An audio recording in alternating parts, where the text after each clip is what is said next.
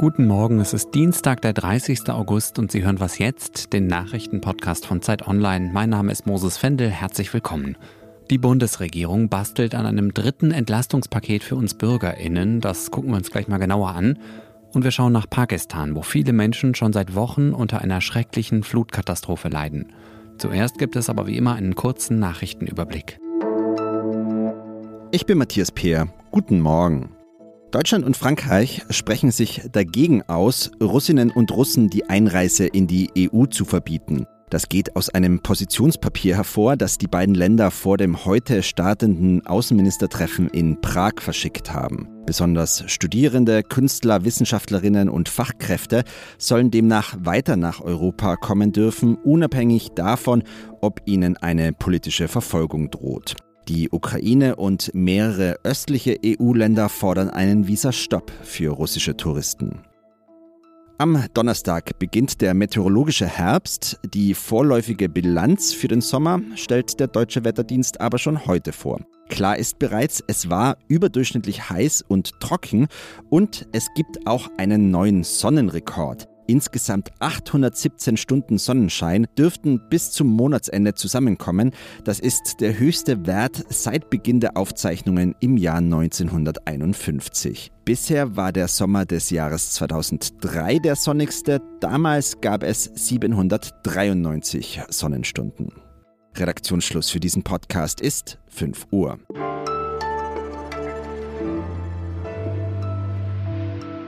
Die Bundesregierung trifft sich heute und morgen auf Schloss Meseberg in ihrem Gästehaus nördlich von Berlin zu ihrer Kabinettsklausur. Wichtigstes Thema dürfte das geplante dritte Entlastungspaket für die Bürgerinnen und Bürger wegen der hohen Energiepreise sein. Die SPD-Bundestagsfraktion hat ja am Wochenende zumindest schon mal einen Entwurf vorgelegt. Hallo an Katharina Schuler aus unserem Ressort Politik, Wirtschaft, Gesellschaft. Hallo. Was schlägt die Fraktion denn vor? Die SPD-Fraktion schlägt vor, unter anderem ein erneutes Energiegeld oder ein jedenfalls Direktzahlungen, so wie es sie jetzt auch schon gibt im September. Darüber hinaus äh, fordern sie eine Strom- und Gaspreisbremse. Äh, sie wollen einen Heizkostenzuschuss. Das Wohngeld soll ausgeweitet werden. Und sie wollen auch, dass äh, Mieterinnen nicht gekündigt werden kann, wenn sie ihre Strom- und Gaspreise nicht bezahlen können. Bezahlen wollen sie das alles eben, indem sie eine Übergewinnsteuer eingeführt werden soll. Ja, aber so eine Übergewinnsteuer lehnt ja nicht nur der Koalitionspartner FDP ab, sondern sie war auch für Bundeskanzler Olaf Scholz bisher kein Thema. Wie einig oder uneinig ist sich die SPD bei den Entlastungsmaßnahmen? In der SPD gibt es vielleicht unterschiedliche Meinungen zur Übergewinnsteuer. Allerdings ist es natürlich ein starkes Zeichen, wenn die Fraktion jetzt auf der Klausur diese Forderung bekräftigen sollte. Und interessant ist eben auch, dass ja die Grünen schon seit längerem eine Übergewinnsteuer fordern. Insofern wären es jetzt in der Ampel also dann zwei Parteien, die sich für diese Maßnahme stark macht. Das macht es natürlich äh, für die FDP schwieriger, ihren Widerstand dagegen aufrechtzuerhalten.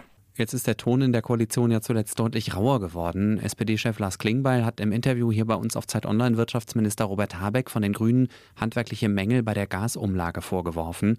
Der stellvertretende Grünen-Fraktionschef Konstantin von Notz hat diese Kritik auf Twitter gekontert mit einem ziemlich heftigen Angriff auf den Kanzler. Glaubst du, dass dieser Streit die Arbeit der Regierung ernsthaft bedroht? Also ich glaube auf keinen Fall, dass dieser Streit jetzt in den letzten Tagen die Ampel in der Weise nachhaltig belastet, dass sie etwa auseinanderbrechen könnte. Ich glaube, das ist jenseits äh, des Vorstellbaren. Es ist ja auch ein Stück weit normal, dass man sich in einer Koalition so äh, behagt. Und natürlich SPD und FDP haben ja in der Vergangenheit durchaus auch darunter gelitten, dass eben nur die Grünen politisch bisher in den Umfragen von der Ampel profitiert haben. Und insofern ist es auch nicht verwunderlich, dass es sich jetzt beim ersten echten Fehler, den eben Wirtschaftsminister Habeck gemacht hat, dann auch entsprechend äh, auf ihn stürzen. Aber man merkte auch am Montag äh, zumindest, äh, dass ein bisschen zurückgerudert wird. Also Herr Klingbeil hat sich dann doch wieder moderater auch geäußert. Und äh, insgesamt auch äh, wird ja offiziell zumindest von allen Seiten beschworen, dass man jetzt gerade in dieser Krisensituation natürlich auch gut zusammenarbeiten muss. Lass uns kurz noch auf die FDP schauen. Die steht ja in der Koalition gerade eher als Bremserin da, kommt jedenfalls mir so vor. Kein Tempolimit, keine Übergewinnsteuer, wie gesagt, und auch keine unmittelbare Verlängerung des 9-Euro-Tickets, um jetzt nur mal drei Beispiele zu nennen. Haben die Liberalen denn einen eigenen Plan, um die Menschen im Land zu entlasten? Die FDP sieht sich natürlich selbst keineswegs als Bremserin, sondern als äh, Vertreterin der ökonomischen äh, Vernunft, die dafür sorgen will, äh, dass Unternehmen nicht zusätzlich belastet werden, dass eben auch nicht weiter Schulden gemacht werden. Die Liberalen haben ja in der Tat auch schon eigene Vorschläge gemacht. Lindner hat ja vor allen Dingen seinen Plan zum Abbau der kalten Progression vorgestellt, aber man merkt eben, die Liberalen haben einen etwas anderen Ansatz. Die wollen eben bis weit in die Mitte hinein oder im Grunde auch Menschen äh, mit gehobenem Einkommen entlasten. Und äh, das ist eben etwas, wo ja Grüne und SPD dem eher skeptisch gegenüberstehen. Darüber hinaus hat Lindner aber auch den Vorschlag gemacht, beispielsweise das Kindergeld äh, zu erhöhen. Das hat allerdings die grüne Familienministerin bisher als noch nicht ausreichend bewertet. Ja, man wird sehen, auf welche Vorschläge man sich dann jetzt in den nächsten Tagen auch tatsächlich einigt.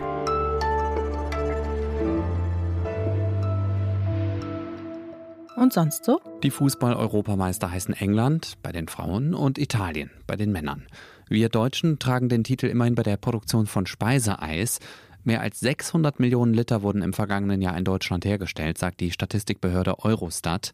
Italien landet demnach mit 381 Millionen Litern nur auf Platz 3 hinter Frankreich. Eis ist übrigens bei uns im Schnitt auch günstiger als in allen anderen EU-Ländern. 1,40 Euro pro Liter. Klar, Angebot und Nachfrage regulieren den Preis. Das ist ja eine ökonomische Binsenweisheit. Jetzt frage ich mich aber schon ein bisschen, warum das Eis bei mir in der Straße 1,50 kostet. Pro Kugel wohlgemerkt, nicht pro Liter. Inflation, hohe Energiekosten, Fachkräftemangel.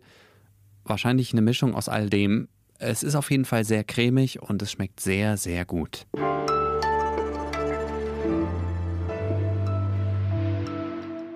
Wegen schwerer Überschwemmungen sind in Pakistan in den vergangenen zwei Monaten mehr als 1000 Menschen gestorben.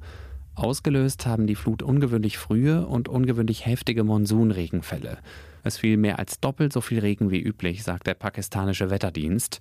Klimaschutzministerin Sherry Rehman hat in einem Interview mit dem britischen Fernsehsender Channel 4 von einer ernsten Klimakatastrophe gesprochen. So suddenly we're at this ground zero of uh, climate dystopia. Die pakistanischen Behörden sagen, dass inzwischen mehr als 33 Millionen Menschen ihre Häuser oder Wohnungen verlassen mussten.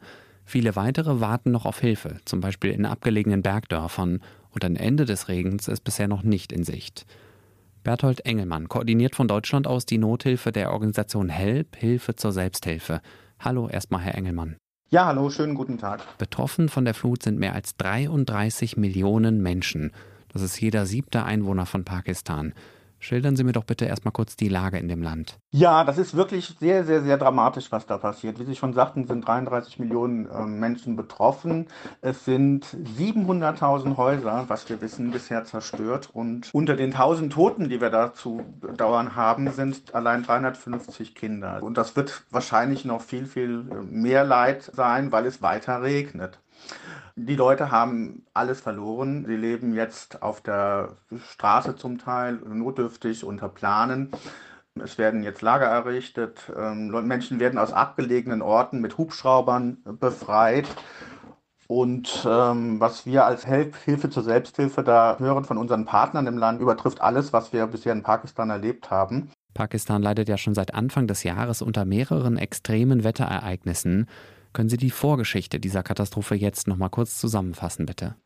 Ja, es war ja so, dass Pakistan und Indien seit März diesen Jahres an einer ganz enormen Hitzewelle litten. Also das, Gegenteil von dem, was jetzt passiert.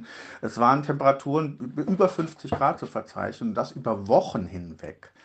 Zu dieser Zeit verloren die Leute schon weitgehend ihr Hab und Gut, indem zum Beispiel ähm, Rinder verdursteten, Ziegen und Schafe verdursteten, indem das äh, Getreide nicht mehr wuchs, die, die Ernte wurde vernichtet durch die Hitze und das bisschen, was noch übrig blieb, wird jetzt durch die Fluten halt zerstört. Was brauchen die Menschen in Pakistan denn gerade am dringendsten?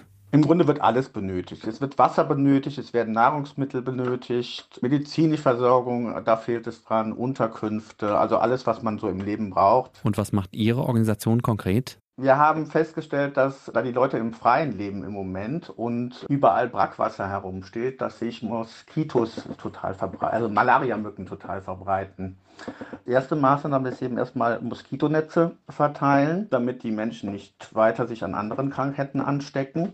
Und zudem sind Nahrungsmittel sehr, sehr nötig. Wir werden 400 Familien zunächst mal mit haltbarer Nahrung versorgen. Das ist Reis, das sind Linsen, ähm, Mehl, Zucker. Danke, Herr Engelmann.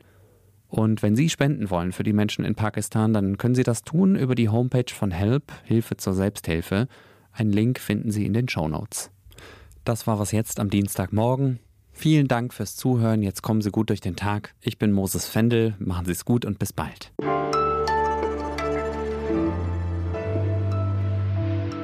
Ja, das fasst mich sehr an, muss ich sagen, ähm, weil es wirklich eine der größten Katastrophen ist, die wir weltweit in den letzten Jahren erlebt haben. Natürlich ist es so, dass wir in Deutschland halt mit sehr vielen eigenen Problemen zu kämpfen haben. Das ist auch sehr verständlich. Dennoch tut es mir leid, dass diese Katastrophe bisher so in den Medien gar nicht stattgefunden hat.